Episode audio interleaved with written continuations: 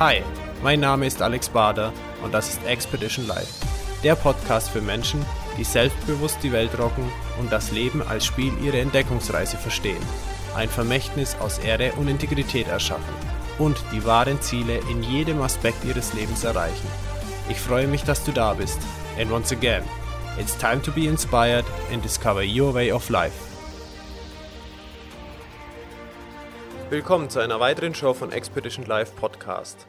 Heute mit einem Menschen, der sein Unternehmertum eigentlich von der Pike auf miterlebt hat. Seit, seit Kindesbeinen oder Kindesalter ähm, von den Eltern, Großeltern mitbekommen äh, und hat sich sehr, sehr früh im Online-Business mit beteiligt noch bevor die ganze Blase kam, Anfang der 2000er und hat da auch seine Erfahrung mitgemacht. Doch wie das Ganze abge sich abgespielt hat und äh, welche Herausforderungen er hatte, erzählt er uns jetzt gleich.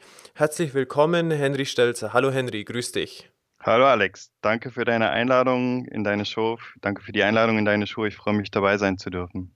Ja, schön, dass du dabei bist und lass uns doch gleich einfach mal einsteigen und anfangen, äh, wie ich gerade schon gesagt habe, äh, Kindesalter, wie ging das denn bei dir los? Äh, was hat sich da ereignet? Ja, ähm, im Grunde genommen war das, äh, war das ein bisschen, ähm, liegt das bei mir ein bisschen im Blut. Ähm, ich komme aus, einem, aus einer Unternehmerfamilie. Ich bin äh, also im, im, Osten von Deutschlands groß geworden. Äh, mein Großvater hatte äh, über, glaube ich, 30 oder 40, fast 40 Jahre lang äh, ein Geschäft. Ähm, ich habe sehr, sehr viel und sehr lange Zeit auch bei ihm gelebt, äh, war in den Ferien häufig da, habe dann immer in dem Geschäft äh, gespielt und habe das äh, am, am, Ende auch so ein bisschen dieses äh, Unternehmertum von seiner Seite aus mitbekommen. Und von der Warte aus ist es also mir sehr früh schon in die Wiege gelegt worden, ähm, beziehungsweise ich war sehr früh damit in Berührung. Und ähm, dann ging das eigentlich relativ schnell. Also ich habe im, im, äh, zur äh, Zeiten der DDR äh, noch eine Lehre abgeschlossen ähm, und direkt nach der, nachdem meine Lehre beendet war, war dann Wendezeit. Also ich hab, war so, waren eines der letzten, ähm, eine der letzten Klassen, die nach DDR-Recht oder nach DDR-Bedingungen äh, Abitur und dann auch Berufsausbildung gemacht haben. Das war so eine kombinierte Geschichte. Und unmittelbar danach äh, habe ich halt versucht, irgendwo einen, einen, kaufmännischen Job zu bekommen. Das ist mir dann auch ge gelungen. Habe dann noch mal zwei Jahre lang äh, Großhandelskaufmann gelernt und äh, bin eigentlich unmittelbar direkt nach der Lehre, da war ich dann 21 oder 22, ähm, habe ich angefangen, meine erste Firma zu gründen. Da habe ich dann meine erste Firma gegründet. Ich bin dann gestartet mit, einem, mit einer Handdelsagentur ähm, für Parkett- und Bodenbelege, äh, wie, war halt irgendwie naheliegend. Und habe nebenbei noch einen Schleifmaschinenverleih ähm, betrieben. Der war, das, das Besondere an diesem Schleifmaschinenverleih war, dass es der erste war, der mobil war. Also zu der Zeit war es eher so, dass, dass der Klassiker, dass du einen, einen Laden angemietet hattest und dann standst du da und dann hast du irgendwie gewartet, dass irgendeiner die Schleifmaschine abholt. Und äh, das war ja auch noch, das war so Anfang der 90er, Anfang Mitte der 90er, das war so noch nicht denkbar. Internet war noch weit, weit weg. Mhm. Äh, und so hat sich das dann entwickelt, mm, bis hin zu einem, bis ich dann irgendwann diese Firma verkauft habe und ähm, dann 1996, Ende 96 Parkett direkt gegründet habe. Ähm, das war eines der ersten, einer der ersten äh, online discounter also nicht online, zu der Zeit noch nicht online, aber einer der ersten Discounter im, im, im Bereich, äh, in dem Bereich in unserer Branche ähm, war noch ein bisschen ein, ein No-Go sozusagen. Äh, zu der Zeit gab es halt ganz viel noch dieses klassische Vertriebssystem, Hersteller, Großhändler, Einzelhändler, Endverbraucher. Und ähm, ja, von der Warte habe ich also sehr früh in meiner, in meiner, in meinem Leben schon begonnen, unternehmerisch tätig zu werden. Also im Grunde genommen jetzt äh, fast mein gesamtes Berufsleben lang, außer vielleicht äh, vier, fünf Jahre lang, in denen ich gelernt habe. Hm. Und wie hat sich das dann, also du hast erstmal eine Frage, du hast gesagt, das ist nahegelegen. Was hat dein, was war in der Familie des Unternehmensgeschäft? Mein Großvater hat einen Friseursalon betrieben. Okay. Ähm, und äh, ja, hat halt, war sehr erfolgreich äh, in, dem, in dem Rahmen, die, der staatlich äh, dir gelassen wurde. Zu der Zeit war er sehr, sehr erfolgreich, hatte, glaube ich, irgendwie zehn Angestellte, ähm, diverse Lehrlinge und Außenstellen. Ähm, das war in einer ländlichen Gegend in Mecklenburg-Vorpommern, wo die dann auch noch äh, morgens das Auto gepackt haben und sind dann irgendwo aufs Land gefahren und haben dann dort ihre Außenstellen betrieben und sind dann abends wieder zurückgekommen. Also von der Warte aus ähm, sehr erfolgreich. Ähm, ja, aber mein Großvater hat einen, einen Friseursalon. Mhm. Und als du dann das Internetzeitalter äh, in das Internetzeitalter eingestiegen bist, war das zu ISDN-Zeiten oder noch zu Modem-Zeiten? Ich hatte zu Hause Modem und äh, in der Firma, glaube ich, haben wir sind wir dann gestartet mit, mit ISDN. Ähm, ja, ich glaube, das war. Also technisch gab es äh, schon noch, noch einige Hürden. Also diese Sie sind verbunden, das kenne ich auch noch. Aha. Und wie ging das los für dich mit online? Hast du da gleich Aufträge dann auch gehabt? Oder wie war so der Einstieg für dich, wenn du da zurückdenkst? Äh, wir sind äh, gestartet 98, äh, 99 mit dem ersten rudimentären Online-Shop. Also wir sind online gegangen mit, einem, mit etwas, wo man heute sagen würde, ja, das war so ein bisschen mit Warenkorbsystem und ähnliches. 98, 99. Und mhm. ähm, ich war irgendwie davon, ich hatte so ein Bauchgefühl. Also es war natürlich, war so Dotcom-Zeiten, neuer Markt, das war, Internet war total Hype äh, eine Riesenblase und ich habe halt, war davon überzeugt, dass man ein Parkett auch übers Internet verkaufen kann. Und ähm, die allermeisten Leute, mit denen ich mich dazu unterhalten habe, die haben gesagt, du bist verrückt. Das funktioniert nie. Die mhm. Leute werden kein Parkett übers Internet verkaufen. Und äh, trotzdem habe ich sehr, sehr viel Zeit und Geld dort investiert und zu der Zeit gab es halt, du musstest alles individuell machen. Ja, du, es gab keine wirklich guten Shopsysteme, die man, die äh, bezahlbar eine vernünftige Qualität hatte, hatten, äh, mit der man einfach hätte Online-Shops bauen können. Und ähm, da haben wir dann eben sehr, sehr viel geübt und, ähm, und äh, ausprobiert und gemacht und getan. Und die eigentlichen, der eigentliche Startschuss äh, kam 2003, wo wir begonnen sind, begonnen haben, ähm, Google-Werbung zu betreiben, also Google AdWords. Ähm, und das, das ging dann von null auf sofort, ja, das ging dann einfach los. Aber bis dahin haben wir sehr, sehr lange und auch äh, sind wir sehr lange einem, einem Traum, also bin ich sehr lange einem Traum hinterhergelaufen. Ich habe immer gedacht, ja, ich glaube daran, das wird was, das wird was, das wird was. Du kannst Parkett auch übers Internet verkaufen, du kannst alles übers Internet verkaufen. Und okay. Aber wie lange wie lang hat es denn dann äh, gedauert?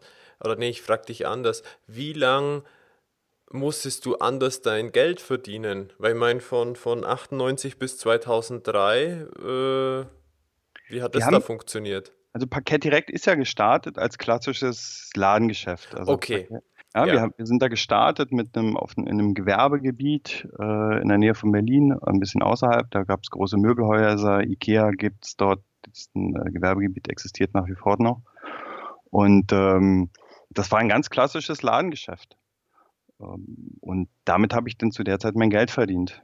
Und nebenbei immer wieder dieses, dieses Internet, äh, diesen Internet, diese Internetvision, kann man schon fast sagen, ähm, weiter, weiter vorangetrieben. So, jetzt war ja ähm, die, die Internetblase und so weiter Anfang der 2000er. Das heißt, das war bestimmt doch auch eine harte Prüfung für dich. Ich meine, das sind immer nur von 98 bis 2003 gut fünf Jahre gewesen äh, mit einer schönen Talfahrt. Das war, ähm, lass es mich vielleicht mal so ausdrücken. Also wir haben sehr, sehr viel, ich habe sehr viel Zeit investiert, ich habe sehr viel Geld investiert und es war mehr Geld, als das eigentliche Geschäft abgeworfen hat. Also ich bin sozusagen all in gegangen. Und mhm. ähm, das ist etwas, was, was glaube ich, was mich auch heute noch auszeichnet, dass ich oder in der Auszeichnung, aber das, was ich heute, so bin ich einfach, das ist das, was ich tue. Ähm, wenn ich etwas mache, mache ich das mit 100 Prozent.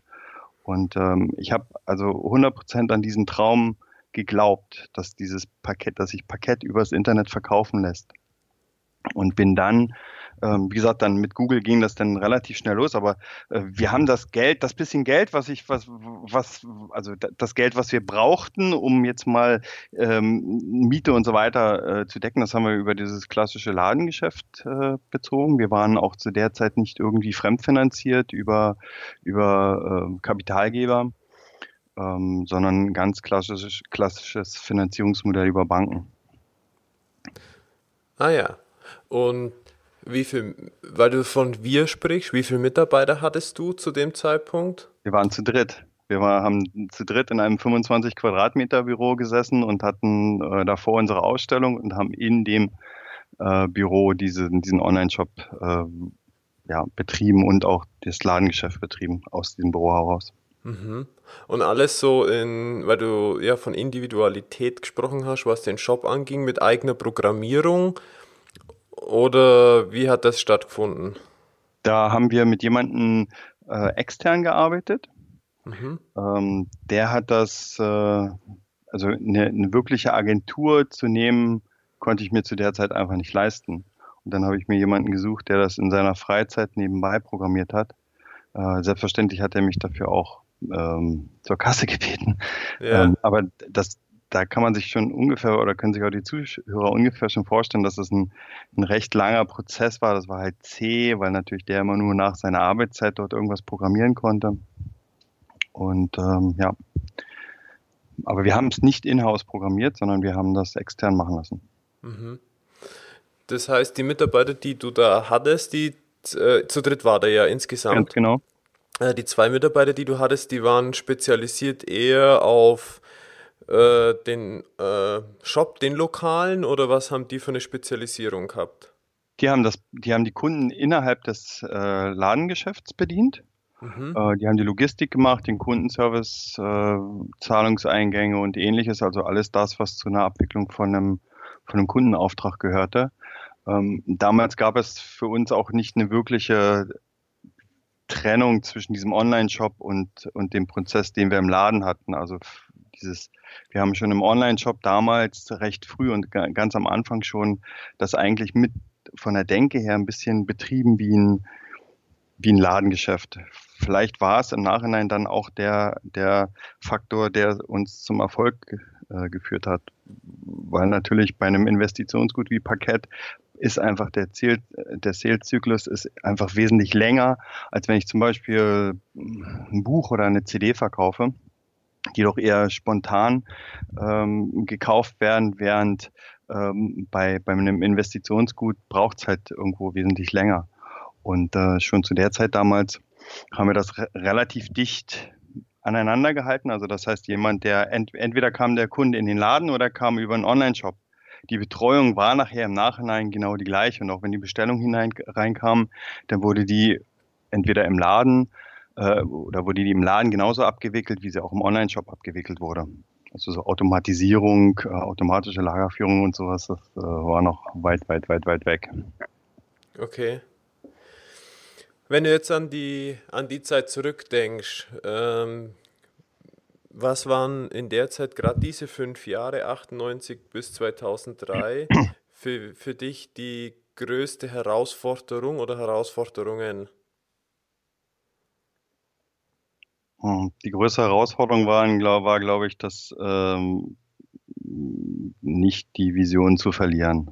Also immer weiter daran zu glauben, dich selber, mich selber zu motivieren, ähm, weiterzumachen und äh, da also diese Überzeugung durchzusetzen. Mir ging auch mir auch mir selber gegenüber. Das ist natürlich auch wenn du wenn du schaust und äh, du du verfolgst etwas zwei drei vier Jahre lang mit einer hohen Intensität kommst du irgendwann an die, und das ist nicht erfolgreich, also nicht so erfolgreich, wie, wie du denkst, dass es sein müsste. Und auf der anderen Seite hast du äh, Branchen, ähm, die entwickeln sich, die, die äh, fliegen halt äh, ja, fast wie mit einer Rakete, ja, und du selber entwickelst dich in deiner Branche überhaupt gar nicht im Internet. Also das war so die größte Herausforderung, nicht diesen Gedanken und diesen Fokus nicht aus den Augen zu verlieren. Mhm. Gab es irgendwas, woran du dich erinnerst, wie das dir sehr gut gelungen ist oder was dir dabei geholfen hat? Ja, nicht aufzugeben.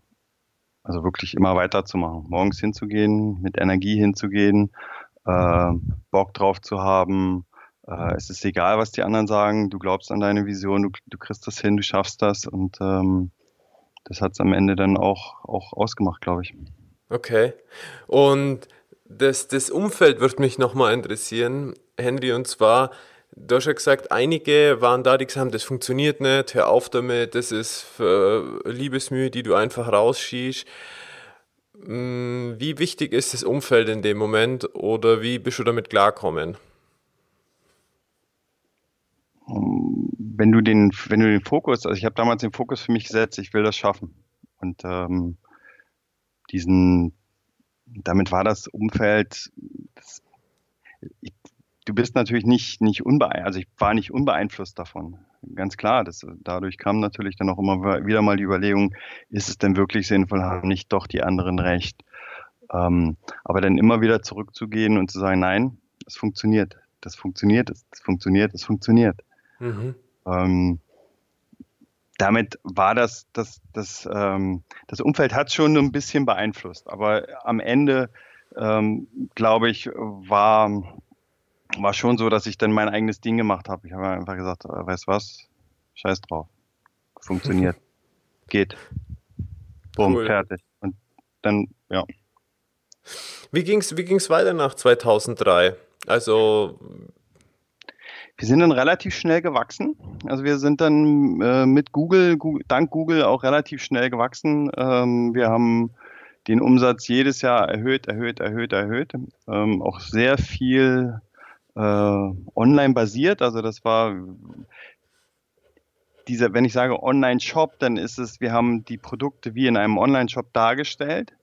Ähm, der Fokus steh, stand und steht auch heute noch, aber hauptsächlich darauf, Leads zu generieren. Das heißt, ähm, Kunden ähm, mit Mustern, kostenfreien Mustern zu versorgen und darüber ähm, dann auch die Kontaktdaten zu bekommen, ähm, die dann unser Sales-Team hinterher, ähm, hinterher abarbeitet. Ähm, das haben wir dann relativ schnell gemacht. Wir sind dann umgezogen. Wir sind dann aus diesem Gewerbepark nach, in, in die, in, nach Berlin gezogen, in, nach Kreuzberg, da wo wir auch heute noch sitzen, mit unserem Büro.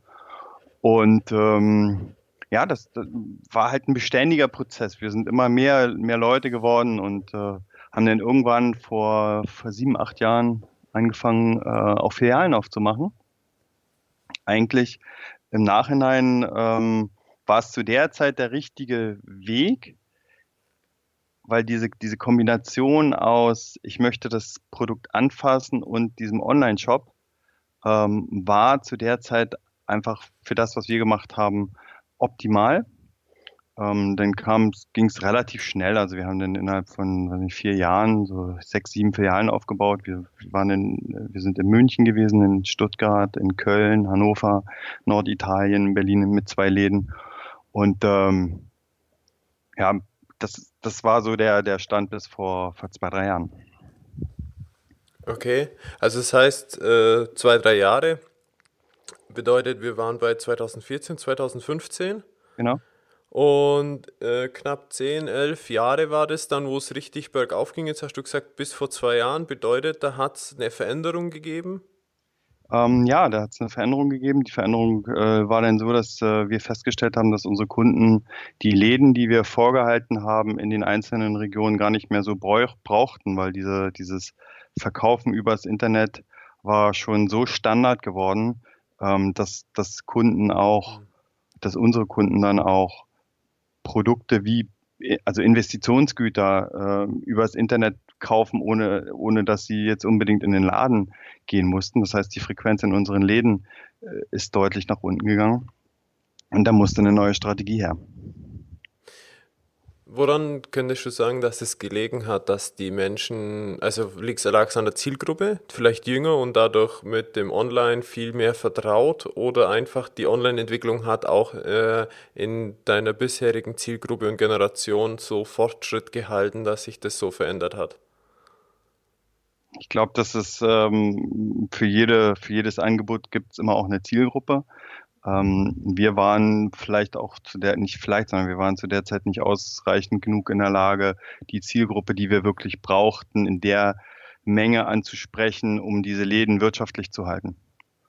Ähm, und selbstverständlich, da gab es eine Veränderung auch in den, in dem, in den, in den Prozessen, also in, in den Kaufprozessen und in, in den ähm, in diesem besseren, wie soll ich das sagen, also in so, so einem Gefühl, wo die Leute einfach daran gewöhnt waren oder auch mehr Vertrauen hatten zu diesem Online-Einkauf. Und das hat sicherlich auch ganz klar bei uns irgendwo eine Rolle gespielt. Mhm. Ja, also äh, spannend auf jeden Fall das Thema mit den Filialen in Bezug auf das äh, Schließen dann auch wieder von Filialen. Wie, wie ging es dir damit? Was hat das mit den Mitarbeitern bedeutet für die Firmenkultur? Was hat sich da ergeben? Das war ein, war ein ziemlicher Hit auch. Äh, wir, wir sind halt, ähm, das, natürlich ist das ein Schock, ja. Also wenn du irgendwann anfängst, du merkst, du bist nicht wirtschaftlich, du, du fährst irgendwo in die falsche Richtung. Ähm, und dann mussten Entscheidungen her. Und die Entscheidungen waren dann so, dass wir angefangen haben, also dass ich dann angefangen habe, Filialen zu schließen.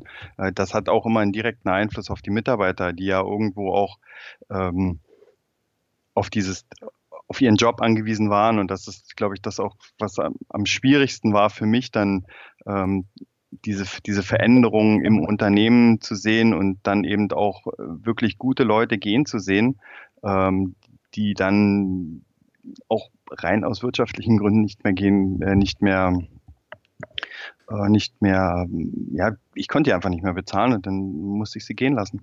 Und dann haben wir uns, haben wir uns getrennt. Das ist, war, ist wirklich ein, ein sehr, sehr massiver Eingriff gewesen, auch in die Firmenkultur.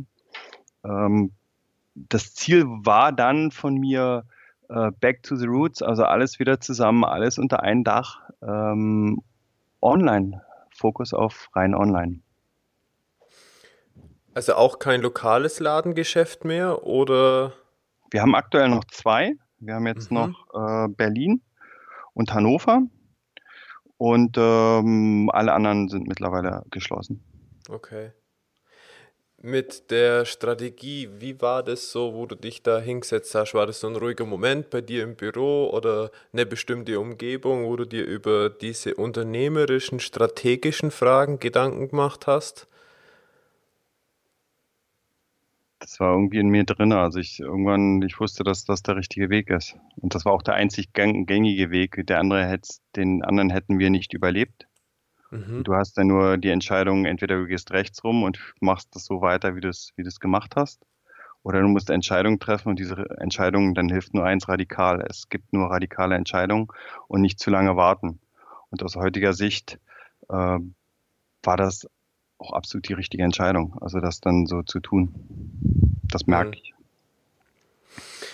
Du hast jetzt in den vergangenen äh, vergangenen Minuten einige Male so über das Thema Entscheidung gesprochen. Was sind für dich wichtige Aspekte vom Entscheiden, beziehungsweise dieses bestimmte oder vielleicht sogar schnelle Entscheiden, was ich jetzt aus, der, aus unserem Gespräch herausgehört habe, was bei dir vorhanden ist? Ähm, oder vielleicht sogar kannst du sagen, woher du das hast, dieses Entscheiden.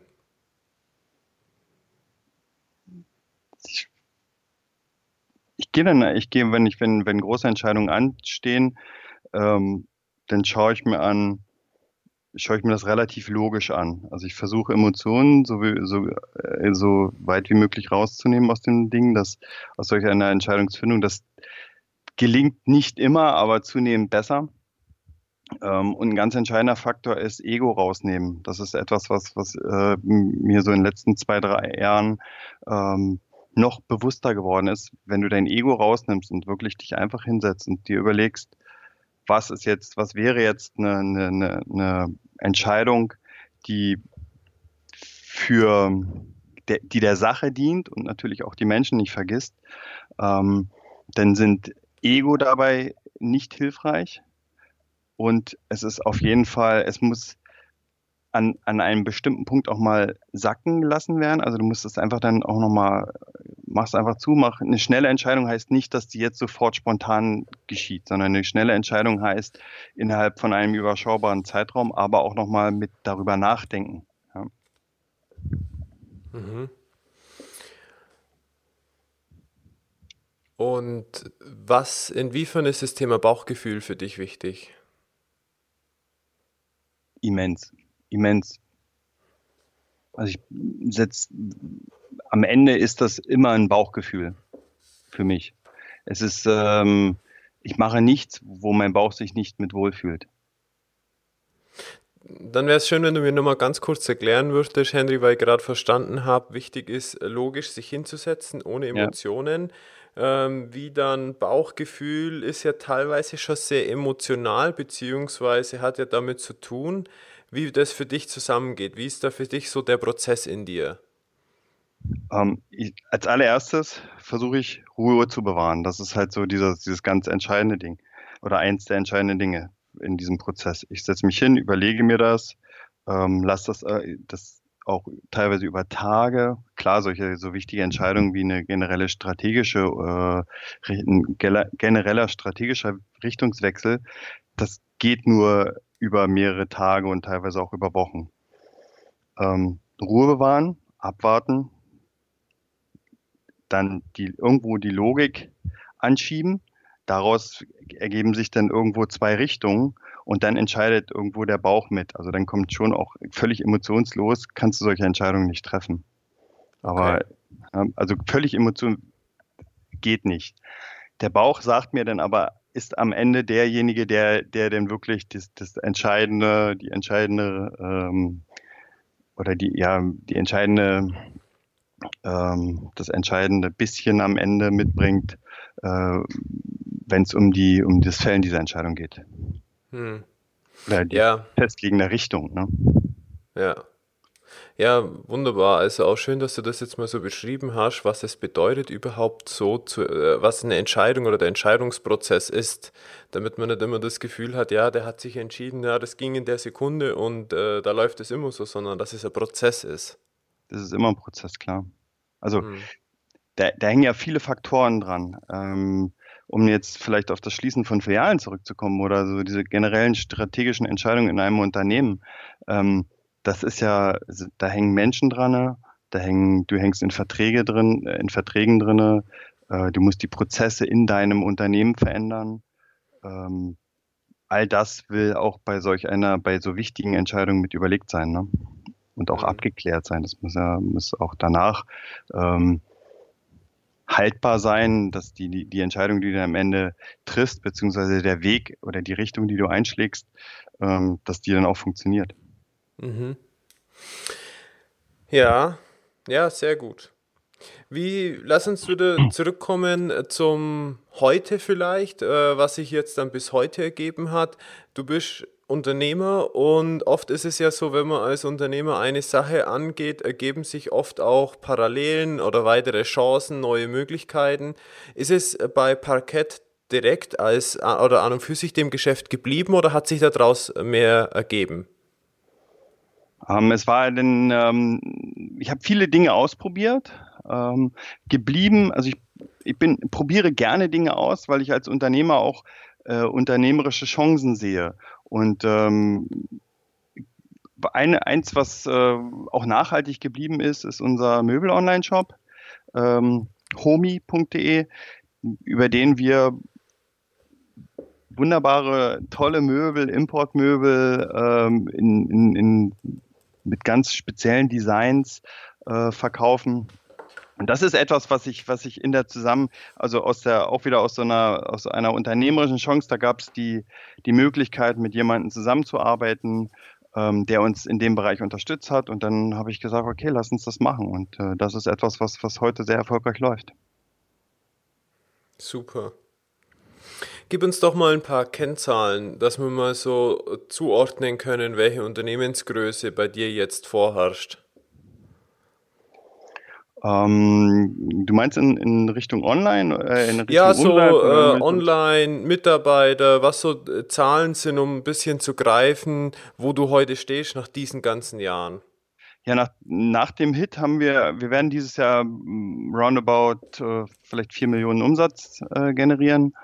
Ähm, wir sind aktuell 15 Mitarbeiter, von denen hier in Berlin 13 äh, sind und ähm, zwei in Hannover. Mhm. Und wir bewegen, also wir haben aktuell im Jahr etwa 18.000 bis 20.000 Sendungen, die wir aussenden. Ähm, wir versenden aus unserem eigenen Lager hier in Berlin. Ähm, ja, das sind so ein paar Eckdaten vielleicht. Mhm. Ja, cool. Wie sieht es aus mit äh, deinem, deinem Arbeitsleben, also deiner Tätigkeit? Ähm, bedeutet, äh, vielleicht könntest du mal ein bisschen was darüber sagen, wie so dein Arbeitsalltag aussieht, aber auch dieses strategische Arbeiten am Unternehmen, wie, welche Gewichtung das und wann das bei dir stattfindet. In der Woche zum Beispiel. Ähm, mein Arbeitsalltag sieht so aus, dass ich morgens ähm, ins Büro komme. Das wird, ist so zwischen halb neun und neun.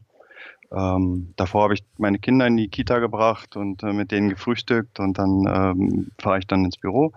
Ähm, wie gesagt, hier treffe ich so zwischen halb neun und neun ein. Das erste, und das ist etwas, was ich mir, was ich äh, vor einiger Zeit äh, begonnen habe, was mir was sehr, sehr hilfreich ist. Das erste, was ich mache, ist mich hinsetzen und meinen Tag planen.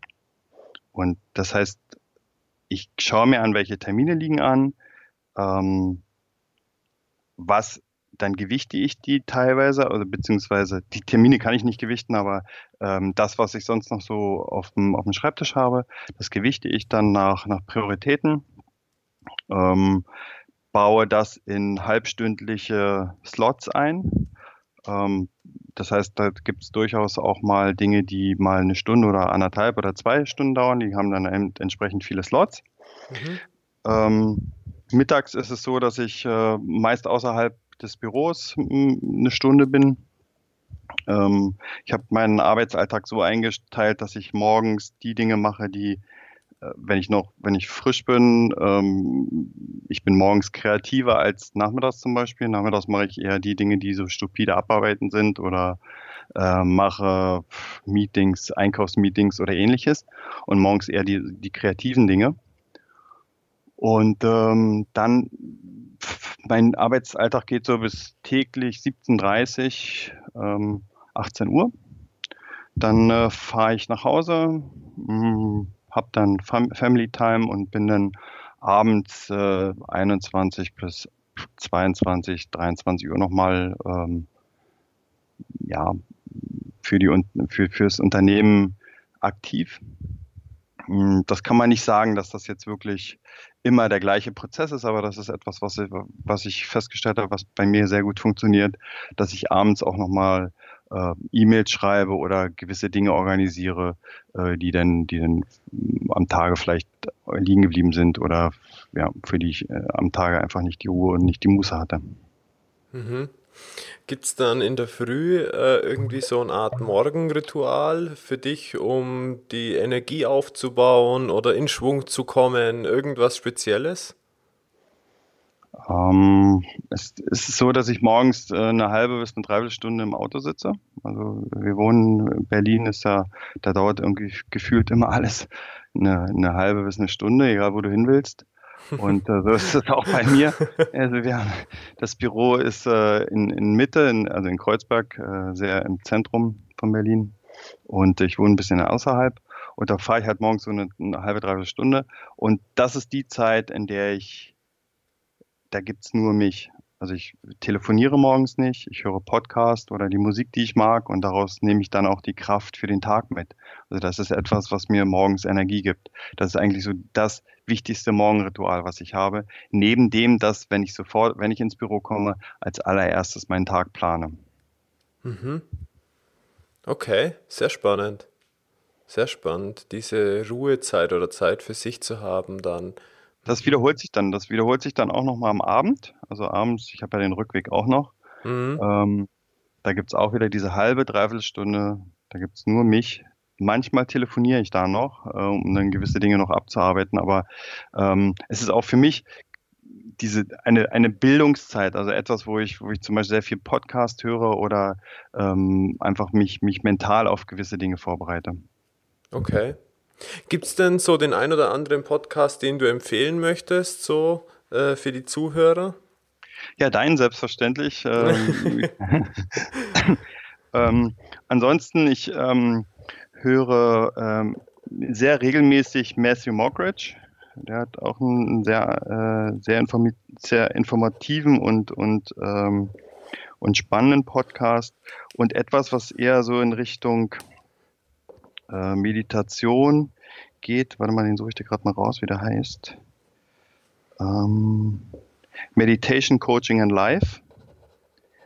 Ähm, und zwar von Michael Kurt, aka Curse. Mhm. Ähm, etwas, was ich auch sehr, sehr, also ein Podcast, den ich sehr, sehr empfehlen kann. Mhm. Also ich nehme das auch in die Shownotes mit auf, dann kann man das direkt anklicken. Wie wichtig ist für dich das Thema Meditation ähm, in dem Bereich? Es ist etwas, was mich zurückbringt, also zu mir selbst, was mir Ruhe gibt. Ähm, ich meditiere nicht, nicht äh, wirklich regelmäßig. Ähm, also nicht mit in, im Sinne von, ich setze mich hin und habe eine halbe Stunde oder so, sondern etwas, für mich ist Meditation und Konzentration auch etwas, wo ich mich einfach nur mal anderthalb, zwei oder vielleicht fünf Minuten hinsetze und mich einfach nur auf mich, auf die Situation konzentriere. Und das ist etwas, was mich wieder zurückbringt, was mich resettet, was mich, was mich ruhig werden lässt, äh, fokussiert und konzentriert zu reagieren. Mhm. Es ist es so, dass äh, ich in anderen Gesprächen zum Thema Meditation oder dieses Fokussieren mit der Ruhe in Einklang zu sein, immer wieder gefragt werde, wendest du eine bestimmte Technik an? Gibt es irgendwas, was ich nachmachen kann oder eine Methode oder so? Wie ist es bei dir? Gibt es äh, eine Methode, die du für dich erlernt hast oder integriert hast, nach der du vorgehst?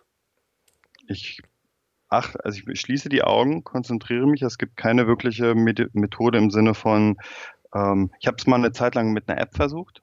Also gibt es ja Headspace und Seven Mind und so, ähm, was ja auch sehr häufig in, in, in Podcasts ähm, immer mal wieder ähm, ja, empfohlen wird.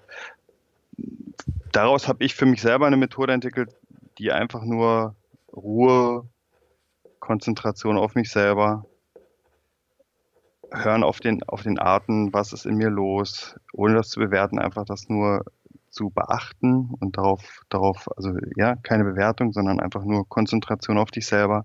Ähm, das ist etwas, wie ich das tue. Also es gibt keine, keine spezielle, keine spezielle ähm, Methode, nach der ich vorgehe. Also ist eher eine, eigen, eine eigengestrickte. Vielleicht gibt es dafür auch ein, äh, eine, eine, Methode, aber die kenne ich dann nicht. Also kein, kein Wort, kein Ausdruck dafür. Hm. Ja, prima, auf jeden Fall äh, wichtig.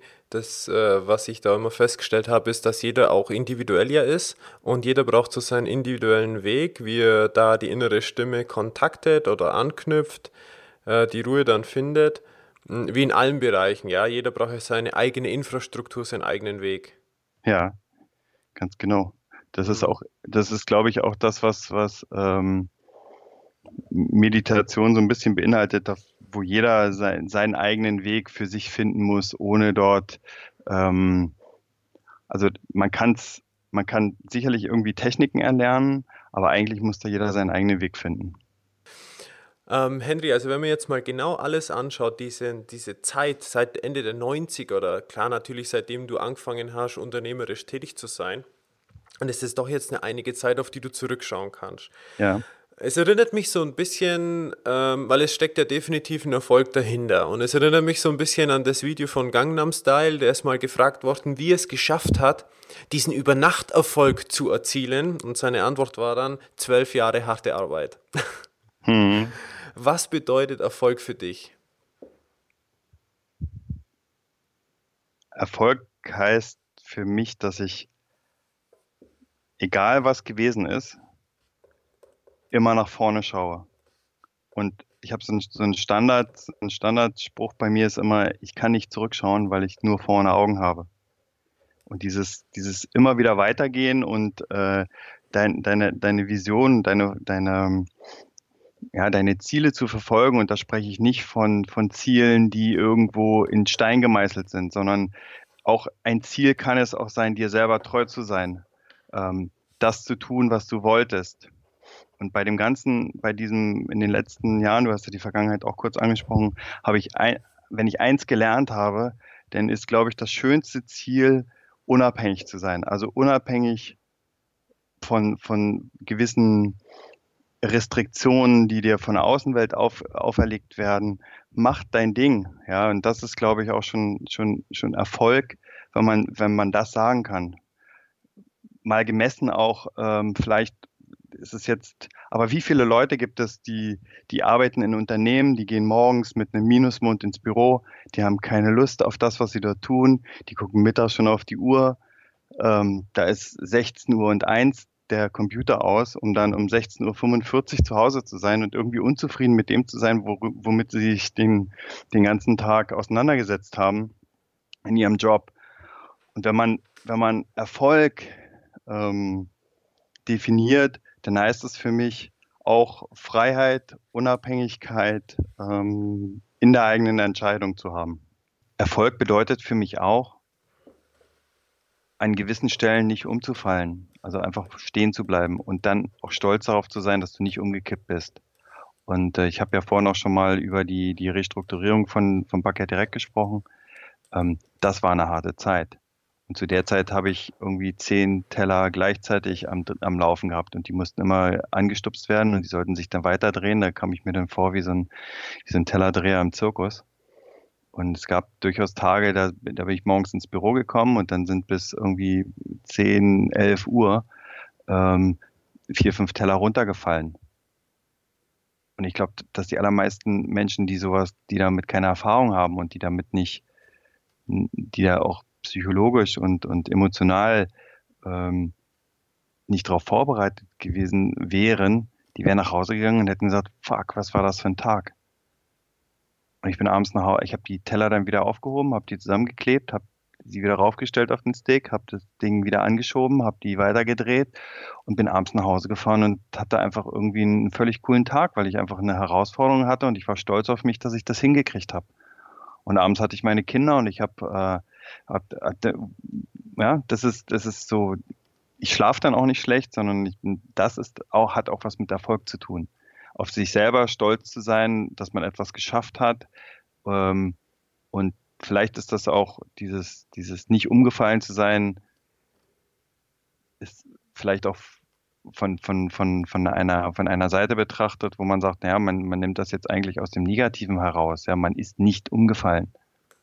Aber im Grunde genommen ist, hat das auch was mit Erfolg zu tun, weil am Ende kannst du sagen, egal was passiert ist, ich stehe ich stehe, ich habe das gerockt, ich habe das hingekriegt, ich habe das, ähm, ich habe meine, ähm, ich habe mein Ding gemacht und am Ende ist alles gut geworden. Sehr schön. Ja. Ziele. Du hast gerade Ziele angesprochen. Wie setzt du deine Ziele? Beziehungsweise was bedeutet das für dich? Wie konkret? Wie schaut es bei dir aus? Ich mache keine Ziele, die in Stein gemeißelt sind. Also ich mache keine mhm. Ziele, wo ich sage, ich möchte in fünf Jahren x Millionen Umsatz haben oder keine Ahnung, irgendwas anderes. Ja, auch persönliche Ziele. Ich, ich bin jemand, ich lebe von der Spontanität, ich lebe davon, ich bin am besten, ähm, wenn es einen gewissen Druck gibt, also Druck im, im Sinne von äh, vielleicht Zeit oder auch selbst auferlegten Druck. Da funktioniere ich fun funktioniere ich am besten. Ähm, Ziele sind etwas, die, die auch die für mich ähm, in so einem Prozess eigentlich erst entstehen. Also ich hab, bin eher so, dass ich anfange, ich habe eine Idee, äh, ich beginne dann diese Idee umzusetzen, strukturiere die, die Idee etwas und dann überlege ich mir, was kann daraus eigentlich werden.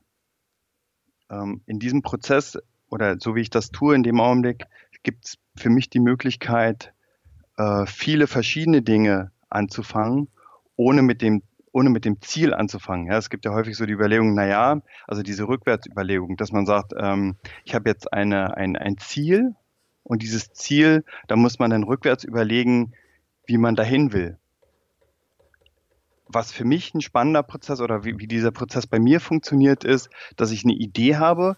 Ähm, sicherlich hängt das auch stark mit der Erfahrung zusammen, die ich in, den, in, den, in dieser Branche, in diesem Business habe, in dem ich mich beschäftige. Und ähm, dass ich eine Idee habe, wo ich denke, das, das, das könnte doch etwas sein, was uns hilft, ähm, Parkett direkt zu verbessern. Und ähm, dann gehe ich mehr in diesen Prozess hinein und überlege mir, wie könnte, wie, wie kann man diese Idee ähm, umsetzen, wie könnte das aussehen. Und dann am Ende kommt irgendwann die Überlegung, wo könnte das eigentlich hinführen? Ja, also ich bin eher so von unten, also bei mir entstehen die Ideen, äh, Entschuldigung, die Ziele eher aus der Idee heraus. Okay, sehr spannend. Also es äh, regt auf jeden Fall zum Nachdenken an, insbesondere das Thema Spontanität und sich so ein bisschen so dieses Fließen und äh, oder mit dem Leben fließen, sich leiten lassen. Auf jeden Fall. Ja, ich versuche mich halt, also das ist ja auch etwas, wo, wo, ich, ich hatte ja vorhin schon gesagt, dass ich Erfolg auch damit mit dieser, mit dieser Freiheit und dieser Unabhängigkeit äh, definiere. Ähm, und ein Ziel, wenn ich mir erst das Ziel setze, und mir dann überlege, wie ich da hinkomme, denn, dann ähm, ist das für mich so ein, auch ein Teil äh, Kreativität, die da irgendwo weggeht. Mhm. Okay. Ich höre so ein bisschen das Thema Werte heraus. Wie wichtig oder was bedeutet für dich Werte? Das, das wie wir funktionieren. Also ich, Werte sind etwas, ähm, darauf basiert unser Zusammenleben ähm, wenn du Werte, äh, Werte wie, wie Freundschaft, wie Ehrlichkeit, Verlässlichkeit, Integrität, ähm, ist das das Wichtigste für mich. Also ich kann ähm, zum Beispiel auch keine, keine Geschäfte mit Leuten machen, mit denen ich irgendwo nicht, menschlich nicht kann. Also ich bin, kann mich da nie so verbiegen, dass ich mit Leuten zusammenarbeite, mit denen es einfach menschlich nicht funktioniert. Das heißt nicht, dass es alles meine Freunde sind, mit denen ich Geschäfte mache, aber es ist so, dass einfach irgendwo eine, eine gewisse Basis äh, da sein muss. Mhm. Ja, prima. Sehr, sehr wichtiger Aspekt. Für dass mich man nicht Fall. alles, dass man nicht aus Gier oder so alles fürs Geld tut oder einfach nur um Erfolg zu haben, sondern auf eine menschliche Komponente zu scha äh, schaut eben. Ich glaube auch nicht, dass Geld, das, also es gibt ja viele, viele Leute, die sagen, okay, Geld ist irgendwo ein, ein Gradmesser für Erfolg, das ist richtig. Ja, es ist ein, ein Teil. Ähm, aber am Ende ist es so, irgendwo musst du in den Spiegel gucken können. Du musst morgens aufwachen können und, und ähm, ich weiß nicht, hast, du hast das vielleicht auch schon mal oder auch die Zuhörer haben es vielleicht schon mal erlebt, dass du die, die fragst dich dann manchmal, du begegnest Leuten und du, du fragst dich, wie erziehen die ihre Kinder, wenn die so sind? Wie, wie erziehen die ihre Kinder? Wie erklären die ihren Kindern, dass sie Dinge, kriminelle Dinge, jetzt mal um, um was ganz Negatives äh, zu machen, wie, wie, erklären die das ihren Kindern? Ja. Und, ähm, und gerade Kinder sind ja auch diejenigen, die, die das aufnehmen. Also ich meine, musst doch morgens dir in, den, in die Augen gucken können. Und selbst wenn du dir in die Augen gucken kannst, kannst du deinem Sohn oder deiner Tochter auch in die Augen schauen? Hm. Ja, definitiv. Sehr wichtiger Aspekt, sich selber im Spiegel sehen zu können. Hm. Gibt es in deinem Leben Menschen, die dich inspiriert haben oder eventuell, eventuell Bücher, die du weiterempfehlen kannst? Ähm, ja, also ich habe so, so diverse äh, Leute, die mich, die mich inspiriert haben. Äh, einer ähm, der wichtigsten Leute, die ich, äh, die ich nennen kann, ist äh, Anthony Robbins. Das ist, äh, ich war auf äh, Seminaren von ihm und ähm, das ist ein, auf jeden Fall ein, ein äh, Mensch, der mich sehr, sehr stark inspiriert hat. Ähm, aus Deutschland kann ich da in dem Bereich ähm, Tobias Beck nennen. Das ist auch jemand, der, der ein, eine Wahnsinnsausstrahlung hat ähm, und äh, auch sehr, sehr inspirierend in allen möglichen Richtungen äh, für mich unterwegs war, also wo ich sehr stark von, von profitiert habe. Und Bücher, ich würde das Buch äh, Sorge dich nicht, lebe von Dale Carnegie als, mhm. als eins der Bücher nennen, ähm, wo ich sage, ja, da habe ich mich sehr, sehr gut drinne zurechtgefunden und auch mich wiedergefunden und auch ein Buch, was mich sehr stark beeinflusst hat. Hm. Ja, also ich, kenne das Buch und äh, da kann ich dir wirklich nur zustimmen. Ähm, sehr, sehr, sehr, also es ist ein Buch, das sollte man im Regal auf jeden Fall haben, definitiv. Mhm. Ja. Auf jeden Fall. Gibt es noch andere Bücher, die dich begleiten? Oder begleitet ja, haben bisher? Diverse. Ähm, auch, äh, ja, es gibt so Bücher wie zum Beispiel Google Insight, das sind aber eher so technische, also Bücher, die mit meinem täglichen Business zu tun haben. Ähm, ansonsten gibt es noch äh, von John Strelecki äh, Das Kaffee am Rande der Welt. Das ist etwas, was, was, was ich auch sehr stark empfehlen kann. Ähm, das sollte auch jeder mal gelesen haben. Das ist ein, ein, ein absolutes Hammerbuch, äh, mit dem ich da wirklich, äh, also lest das, ich kann es wirklich nur empfehlen. Hast du das zweite auch gelesen, Wiedersehen? Das Wiedersehen am Kaffee daran, ja. ja am, äh, am, im Kaffee am Rande der Welt habe ich auch gelesen, ja. Ja, und äh, auch die, die anderen Bücher von ihm? Big ähm, Five for Life? Ja, das habe ich auch. Big Five und dann gibt es noch ein weiteres, da habe ich jetzt gerade den Namen nicht auf dem. Auf, äh, Safari war das was. Ah, aber das Big Five for Life habe ich auf jeden Fall auch gelesen. Mhm, da gibt es ja auch mittlerweile ein zweites. Okay. Kann ich auch dir wärmstens empfehlen an der Stelle und natürlich allen Zuhörern äh, vielleicht hier auch gleich, weil im das erste Buch äh, geht es ja um den äh, Thomas Derail. Ja. Und das ist eine erfundene Geschichte, die ist ja fiktiv. Ja. Und im zweiten Buch äh, ist es so, dass er tatsächlich ein Unternehmen, also der John Strelecki hat ein Unternehmen in Frankreich, äh, in Kanada gefunden. Und äh, das gibt es wirklich seit über 20 oder 30 Jahren, setzen die fast genau so das System um, wie es im ersten Buch beschrieben hat. Mhm. Also es ist sehr spannend, diesen Praxisbeweis dazu bekommen und was Firmenkultur angeht und wie man als Unternehmer äh, sich weiterentwickeln kann mit dem Konzept, was da dahinter steht, mit der Lebenskurve ja. etc. Also es hat mich schon sehr bewegt, muss ich sagen. Henry, gibt es äh, etwas, was du gerne mitteilen möchtest, da dazu, wie bringt ein Unternehmer Familie und Unternehmertum unter einen Hut?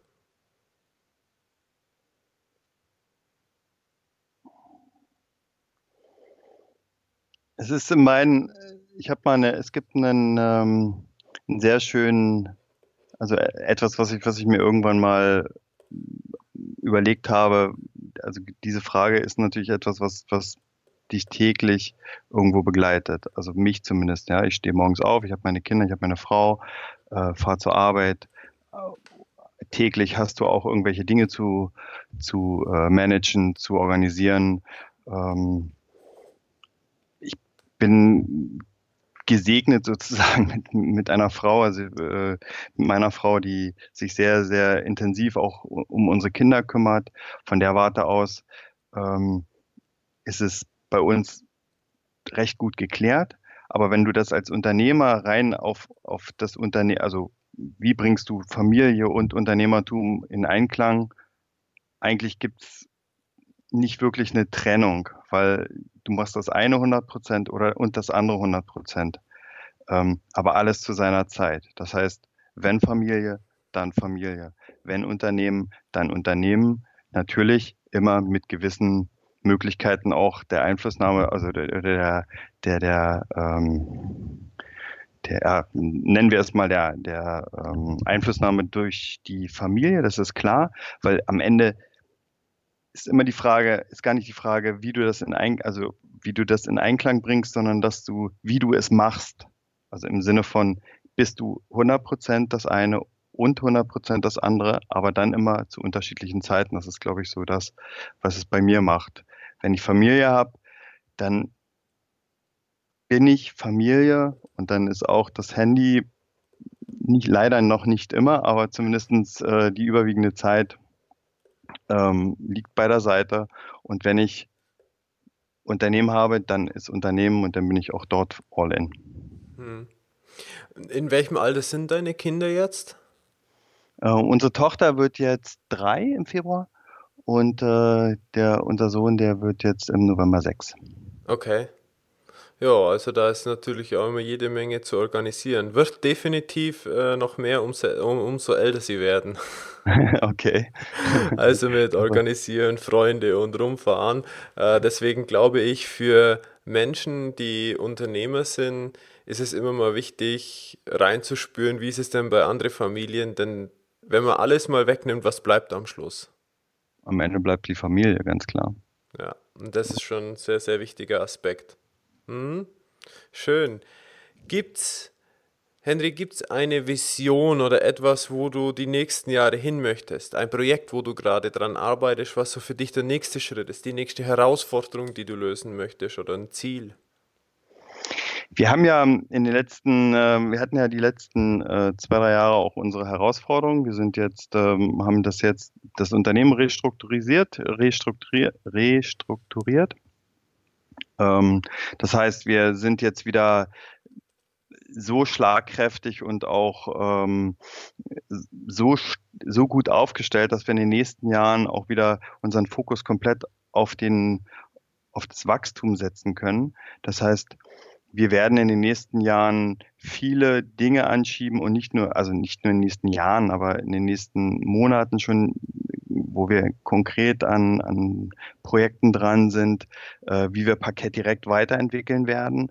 Ähm, wir werden Parkett direkt mit äh, Services anreichern. Das heißt, wir werden äh, in Richtung Volldienst, äh, Voll ähm, Vollservice-Dienstleister äh, unterwegs sind. Das heißt, wir wollen in Zukunft auch ähm, Dienstleistungen rund um den um, um Bodenbelag äh, mit anbieten. Äh, das ist eins der großen Projekte, die wir, die wir gerade anschieben. Ähm, und ansonsten weiter nach vorne größer werden, ähm, die Marke weiter aufbauen. Und ähm, ja, das ist eigentlich so dieses Ziel. Cool, sehr schön. Danke, dass du dabei bist und diesen Podcast hörst. Wenn dir diese Folge gefällt, du eine Erkenntnis für dein Leben oder Integrität gewonnen hast, dann schreibe eine Bewertung auf iTunes und abonniere den Expedition Live Podcast für künftige Episoden. Nutze die Chance jetzt gleich und trage dich auf www.alexbader.com für den Newsletter ein. Hier bekommst du laufend ergänzende Inhalte rund um ein Leben voller Verantwortung und Integrität. Nochmals vielen Dank und denk daran, sei inspiriert und glaub an dich. Bis bald in der nächsten Episode von Expedition Live Podcast. Wir haben jetzt noch ein, zwei Minuten, Henry. Gibt es irgendwas, was du den Hörern gerne mitteilen möchtest? In welche Richtung? Irgendwas, äh, was dir zum Beispiel an Herzen liegt für das Thema Integ äh, Leben, äh, volle Integrität oder selbstbewusstes Leben, unternehmerisches Leben in diese Richtung? Ich bin davon überzeugt, dass egal was du tust, äh, mach es zu 100 Prozent mach es und sei davon überzeugt und gib nichts darauf, was die anderen sagen. Vertraue dir, vertraue deiner Leistung, vertraue deinem Wissen und deinem, deiner Erfahrung ähm, und verfolge deine, deine Ziele. Und selbst wenn sie mal, wenn, wenn das, was du anschiebst, irgendwann mal nicht funktioniert, es ist nie, nicht schlimm. Ich habe einen, hab einen Freund, der sagte immer, ähm, Krieg ist schlimm, ja, aber alles andere ist nicht schlimm. Und ähm, wenn du auch selbst mal mit Niederlagen so umgehst und diese als Erfahrung verbuchst. Ich zum Beispiel, ich äh, überlege mir, wenn ich irgendwo mal, wenn irgendwann mal irgendwas nicht so gut gelaufen ist, dann ist es für mich immer eine Investition in meine Erfahrung gewesen. Und ähm, daher glaube ich, dass wenn man sich wirklich auf sich selber konzentriert und auf seine Vision, dass man dann alles erreichen kann. Klasse. Ja, sehr schön. Sehr, sehr schön. Henry, wo, wo kann man dich erreichen, wenn man sich mit dir mal connecten will? Wie bist du da verfügbar?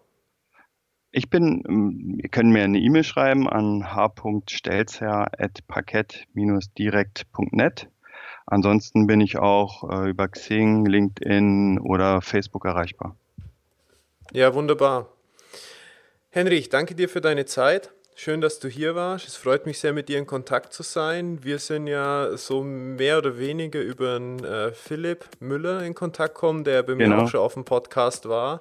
Und äh, wir sind ja auch regelmäßig in Kontakt und äh, bin sehr, sehr froh, die Bekanntschaft mit dir gemacht zu haben und freue mich da auf eine schöne weitere Zeit. Ich danke dir vielmals, dass ich dabei sein durfte, Alex, und ähm, allen Zuhörern alles Gute und äh, dir weiterhin viel Erfolg. Danke, mach's gut. Mach's gut, ciao. Ciao.